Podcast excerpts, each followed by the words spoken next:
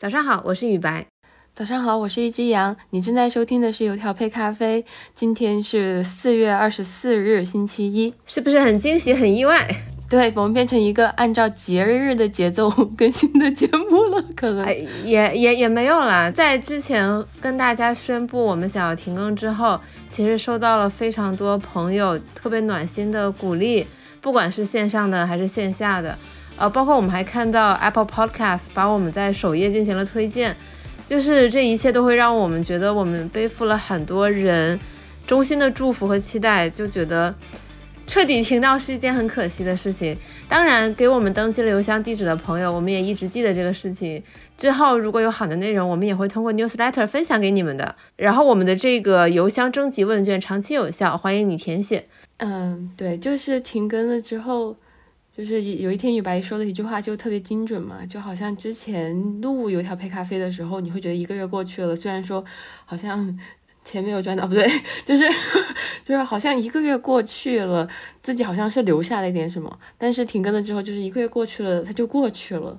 就好像也没有创造一点什么东西，啊，当然不是说小酒馆不是创造的意思啊，但但就是就是有一点点空虚吧。啊，但是你可以专注的谈甜甜的恋爱啊。嗯，对，那也是一大收获。然后在这个停更期间，雨白也走遍了，呃，走访造访了我们祖国的美好山川，对吧？对，就是特特种兵式旅游。我觉得看看我的行程，我觉得跟我跟特种兵式的大学生也没有什么区别。那今天想要跟大家分享和周中聊聊的。是刚刚过去的这个世界读书日，在过去几年，其实每次一到世界读书日，我们都会看到非常多关于读书的播客节目、文章、名家推荐书籍，就是特别特别的热闹。包括像今年二月份北京的这个图书订货会，小杨当时想去，但是没去成，因为人实在太多了，就都是摩肩接踵的那种，然后就让人感觉这个图书市场随着疫情防控政策的放松，它变得好起来了。但是昨天我看到了一个数据，出乎了我的意料，说二零二三年第一季度图书零售市场同比其实是下降了百分之六点五五的，它是比二零二二年的第一季度要下降的。所以虽然世界读书日看起来很热闹，有很多活动，但图书市场出版业它其实很不好过，嗯，背后的出版业他们的辛酸很少有人知道，所以我们想着重聊聊这个话题。对，我觉得这个确实还蛮反直觉的。呃，雨白也好，还是我也好，就是最近也有一些出行的体验嘛，会觉得说好像车站的人也变得多起来了，机场的人也变得多起来了，大家都流动起来了。但是没有想到的是，就是图书市场居然就和我们的体感不一致。那我我也很想听到就后面的分享。那接下来我们可能会分几个小点来跟大家分享。首先，我们要了解到出版界它其实是一个非常残酷的地方。就平时我们经常说二八定律，但是在出版界它可能更像一九十九定律。有有媒体报道显示，在二零一九年，中国图书零售市场前百分之一的图书贡献了百分之五十七左右的这个马洋，也就是这个稿费。那前百分之五的图书更是贡献了超过百分之八十。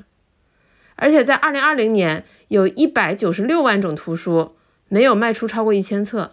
这个非常非常残酷，绝大部分出版的书其实可能根本就没有人看。但那么我们想跟大家分享的第二点，也是我觉得在过去这些年导致图书市场相对比较恶劣的一个很重要的因素，就是读者以就是电商，就是过去十年电商的蓬勃发展，让大家养成了这个。不打折不买书的这个共识，就小杨，你现在还会全价买一本书吗？哦，对哦，我最近一次全价买书倒是有，但是这样的体验会非常的少，因为现在基本上都是在微信读书上面就是完成整个阅读嘛，而且我为此还充了就是微信读书的会员，然后就的确是买纸质书，不管是打折的还是全价的，都真的非常的少。对我，我觉得这个背后的原因肯定有很多。当然，就是大家不买书这个事情背后其实有很多原因，比如大家觉得电子书更方便，以及尤其是都市，尤其是都市人，你拥有的居住面积可能会越来越小，尤其是年轻人，大家会觉得买书搬家是非常不方便的事情。那其实也就像我刚才说的，电商的蓬勃发展也让大家觉得说，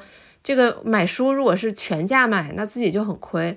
我上一次买全价书是在线下书店。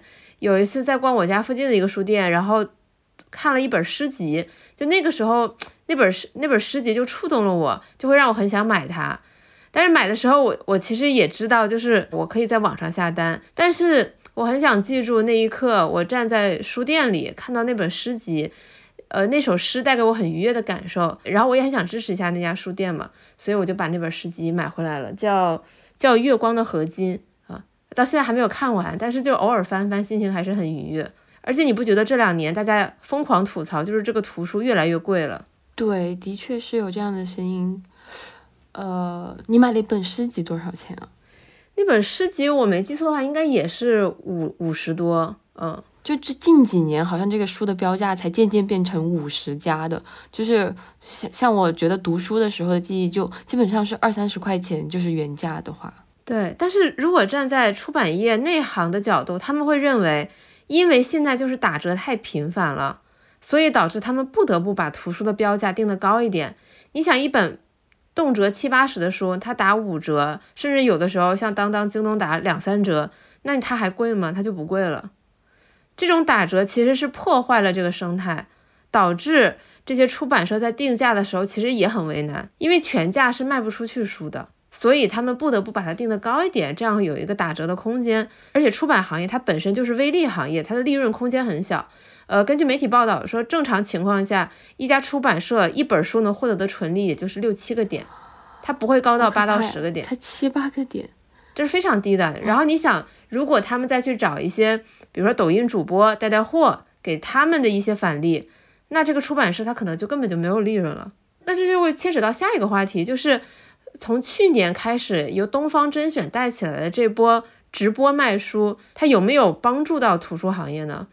可能并没有，因为首先这些直播卖书，它往往打的是更低的价格。比如抖音有一段时间，很多直播间都卖九块九的图书，当你看惯了九块九，你还愿意买一本？三十块钱以上的书吗？呃，但是关于这个，我有一个稍微不一样的体感，因为我在小红书和抖音上面其实都有看到过那种读书博主卖书，他们就不是走低价嘛，反而是就是他真的很喜欢，然后进行推荐，那个标价还不低，但是却卖得非常的好。这直播有一部分直播可能说还是能够帮助到这个出版行业的吧，但是嗯，不可否认的是可能。呃，大部分还是推的这种低价策略，的确是有伤害到啊。对，这应该算是两条路线，有一条路线它的渠道就是可以拼命的压低出版社的价格，或者他们合作的出版社出的那些书都是那些成本相对比较低的书。那么另外一种像小杨说的，呃，不管是以东方甄选为代表，还是以一些读书博主为代表的那些，呃，那些直播间卖的书，其实卖的也非常好。就就其实东方甄选捧红了一些之前。有一定名气，但是没有非常红的书，比如迟子建的《厄尔古纳河右岸》，如果我没记错的话，他在他们的直播间里被卖的非常非常好。但是问题来了，其实很多这样的直播间和读书博主，他推的都是一些已经有一定名气的书。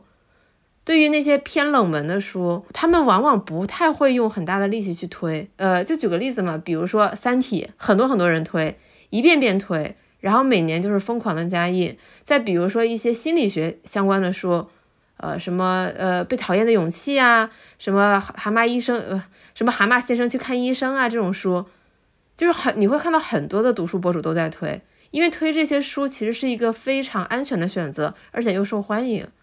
那么他们有真的有帮助到图书市场，让读者了解到更多。更好、更广泛的图书吗？我觉得可能效果没有我们想象中的那么好。那这些因素就会导致了出版社不赚钱，它的转型也慢，然后留不住人才，然后就会恶性循环。你想，其实出版社为什么每年出的很多书它卖不出去？假设这本书其实质量也没有问题，也很不错，很值得读，那其实问题出在营销这个环节，他没有好好的包装这本书，以及让这本书被他的受众看到。那背后的原因其实是他们可能不具备这些相关的人才，也不具备这些经费来搭出特别好的直播间，所以我才说，就是这是一个恶性循环。我就突然想到一个果子老师，他直播都好努力哦，就经常看到他晚上深夜在那里吃泡面，说什么啊，我又就是好像数据又。蛮好的，但是我具体不知道这个数据是怎么样，但是也没有说出圈啊高到离谱的地方。但是我真的觉得他好辛苦哦。By the way，就是我刚刚说的那个果子老师是那个译文出版社的老师。嗯，对，有就是我们在书店经常会看到易强的译文纪实系列，就是每个书的封面都有一个框框的译文出版社。嗯，就是果子老师也是我们很喜欢的。果子老师也是因为我们很喜欢营销编辑，大家可以在小红书上看到他。我跟小杨其实过去一年接触到了不少出版社的老师，真的就是对出版行业、对图书行业满怀热情，然后学历也很高，学识也很好，然后很明显就是，呃，他们也很乐观，因为他们。就是就是他们竟然会就是以苦中作乐的精神来打趣这个行业的一切，就我觉得看到这些人，他们一直扎根图书行业，我觉得我就觉得他们还蛮了不起的。另外一个想跟大家分享的一个有趣的点是，当当网出了一份二零二三年国民阅读洞察。刚才我说的这个蛤蟆先生去看医生是位于这个过去一年国民购买最多的十本书的首位。然后这个报告就说，呃，一方面呢，读者喜欢看这些自助心理类、心灵疗愈类的书。比如说百分之五的改变，呃，比如说我刚才也提到的这个被讨厌的勇气。那另一方面呢，读者也很愿意去买一些成功励志类的书籍，然后来找一些积极啊、振奋的心态，然后可能是帮助自己暂时脱离惨淡的现实。嗯，所以这个故事告诉我们，多卖心理的书可能能赚钱。那希望以上的分享有帮助大家进一步的了解到，就是我们现在这个图书出版行业的一些小小的观察哈。那那接下来我们其实我们两个也有一个荐书环节嘛。那首先我来分享，呃，我要分享的是一本相对比较容易读的书，叫做《生命不息》。听到这个名字，你千万不要切掉，它只是译名有一点点。听上去像俞敏洪的书，不是？听上去难道不像什么罗永浩的书吗？嗯，折腾不止啊。好吧，不捣乱。对对，就是我的我我就是我的奋斗。它的原名叫做《Life After Life》。这这本书讲了，应该是出生在一九一零年前后的女主角一遍遍重生的故事。呃，我一开始接触到这本书是因为被推荐了同名的英剧。如果你没有时间看书的话，你也可以看这部剧，一共只有四集。然后看完这个四集，我觉得。很不解渴，我就看了书，然后发现书的文笔很好，然后情节也非常丰富。我觉得它完全可以展开拍成那种像《唐顿庄园》那样的大制作，可能也是经济下行嘛，拍成了一个短平快的小品。而且我特别特别特别特别推荐女生一定要去读读这本书。为什么？嗯。就是你看了这本书，你就懂了。我不想吓退我们的男听众，但我觉得如果女孩子看这本书，可能会更有同感。就一个生活在那个时代的女性，她要经历多少遍重生，避开多少伤害，她才有可能度过平稳的一生。比如说在剧里边，她一集就死了四五回。一集死四五回，嗯，对，一集死四回，因为你想，她当她作为一个出生在那个时代的一个英国人，她会经历什么？她会经历，比如说，如果她怀孕想要堕胎，可能会感染而死；比如在一战、二战，她可能会被轰炸而死。啊，就是她会经历非常非常多奇奇怪怪的事情，包括，呃，然然然后然后你也会了解到那个时代的很多的风土人情。所以我觉得，就是就是看这本书我还挺享受的。嗯，这是我近期读的一本我很喜欢的小说。好的，接受这个案例。那我这边想跟大家分享的呢，是一本教材，就是。也不想劝退，也不想吓退大家，就是且听我讲讲为什么我这么喜欢这本书。其实，在播客里面，现在像这样跟大家讲之前，我已经在很多地方都已经说过这本书了。它叫《房地产金融》。那这本书我最先接触到它，其实是因为工作需要嘛。然后通过它，我很迅速的了解了公积金制度。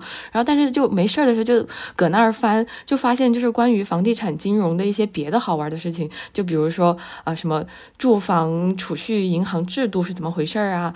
呃，还有一个很有意思的就是，它每一个制度，这本书的每一章都是在讲某一个和房地产金融相关的制度或者是实践嘛。每一个实践的背后都附了一个案例，那个案例是特别有意思的东西，就是，嗯，有可能它有一点过时，但是通过了一些案例，我会觉得有一种在看小说的感觉。就是，比如他在介绍这个产权式酒店的时候，他就介绍到，就是在零几年的时候，北京有一个金色假日酒店，他承诺说，他现在他现在做的这个旅游地产，不仅是你买到一个房子，你享受这个房子百分之百的物业产权，你与此同时还可以获得百分之十到百分之三十的这个回报。这样在我现在看来，我就觉得这种像是一个。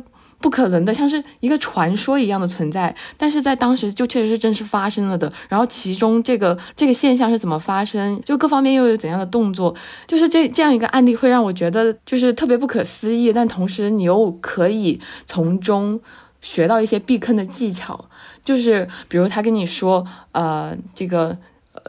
他宣传的特别好，但是如果你实际上去看的话，呃，你会知道他给你的产房产证是小产权证，那这个它是没有市场交易价值的。那你自己在现在来看，你就知道你买房子的时候不能买这种小产权房嘛。